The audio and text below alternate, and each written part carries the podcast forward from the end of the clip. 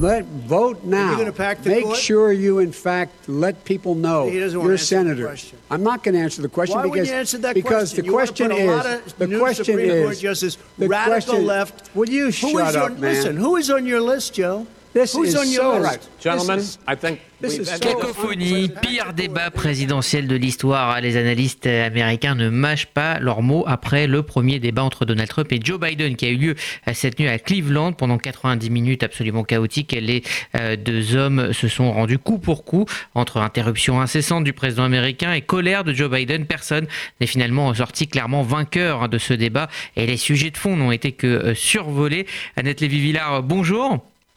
Bonjour Rudy, Ben, vous avez repassé le son de la phrase qui va être retenue de, ce débat.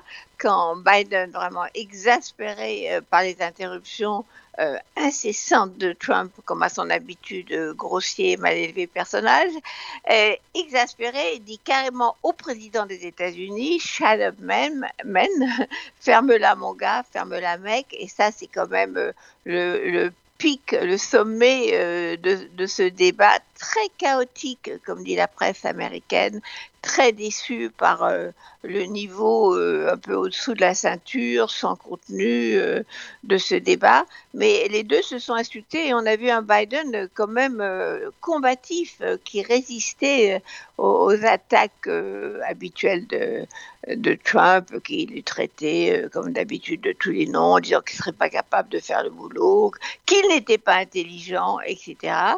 Et Biden a dit, euh, vous êtes un menteur, le pays entier sait que vous êtes un menteur et que vous euh, euh, êtes le pire président, je cite, le pire président de l'histoire américaine. Alors Donald Trump, lui, hein, a été effectivement fidèle à, à, sa méthode, à son euh, à voilà, ses tweets, à, ses, à, ses, tweets et, euh, et finalement il, il s'est adressé euh, à sa base, à son électorat. Oui, tout à fait. Il voulait clairement mobiliser son électorat avec ses thèmes habituels. Pardon, je suis enrouée, la nuit a été, a été courte. euh, donc, il leur parle de rétablir l'ordre face aux manifestations qui, quand même, ont gagné tout le pays. Euh, law and order, vous savez, comme dans les westerns, euh, rétablir la loi et l'ordre il annonce qu'il va euh, nommer beaucoup de juges, euh, que le terrorisme euh, ne passera pas, terrorisme intérieur. Il parle de menaces socialistes. Il refuse de condamner l'extrême droite, les white supremacists. Quand le journaliste Chris Wallace lui dit Est-ce que vous, est-ce que vous condamnez ce mouvement fasciste? Il ne parle pas de ça, il parle de, des gauchistes qui sont une menace pour l'Amérique, qui détruisent l'Amérique, qui dénigrent l'Amérique. Donc il mobilise sa base et surtout ce qui est le plus saisissant, je dirais, c'est quand il parle du coronavirus.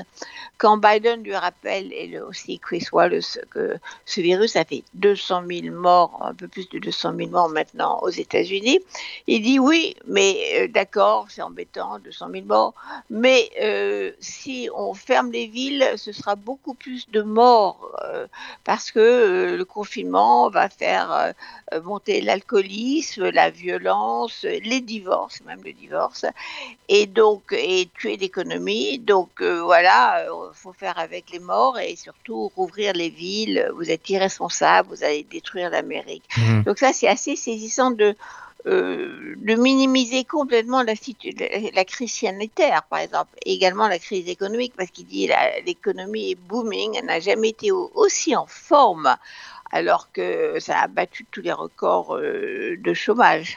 Alors ce qui inquiète aussi euh, finalement le, plus, et ce qu'on peut retenir aussi de ce débat, c'est que Donald Trump a laissé entendre qu'il contesterait les résultats, qu'il y aurait des fraudes, en tout cas que si les résultats ne lui étaient pas favorables en novembre, cela allait être compliqué.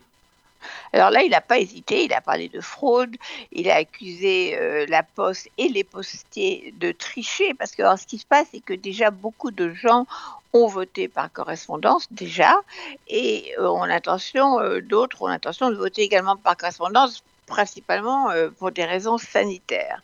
Donc, Trump annonce déjà qu'il va contester ces résultats parce que, dit-il, il y a des bulletins de vote qui ont été jetés, qui ont, été déclarés inutilisables, etc., etc. Donc il accuse les démocrates d'organiser une tricherie généralisée. Alors il faut savoir quand même que ces débats, enfin ce premier débat, parce qu'il y en a deux autres qui suivent, ne va pas vraiment influencer, en tout cas celui-là, euh, sur le vote des gens, parce que la majorité des Américains dit dans les sondages, on sait pour qui, pour qui on va voter. On a déjà, déjà euh, pris notre décision.